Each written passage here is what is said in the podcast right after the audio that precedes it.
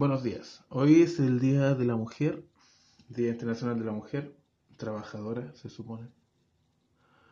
Eh, así que vayan a comprar flores, chocolates, la sonrisa de siempre. Bueno, esa no se compra. Hoy día en Santiago máxima de 28.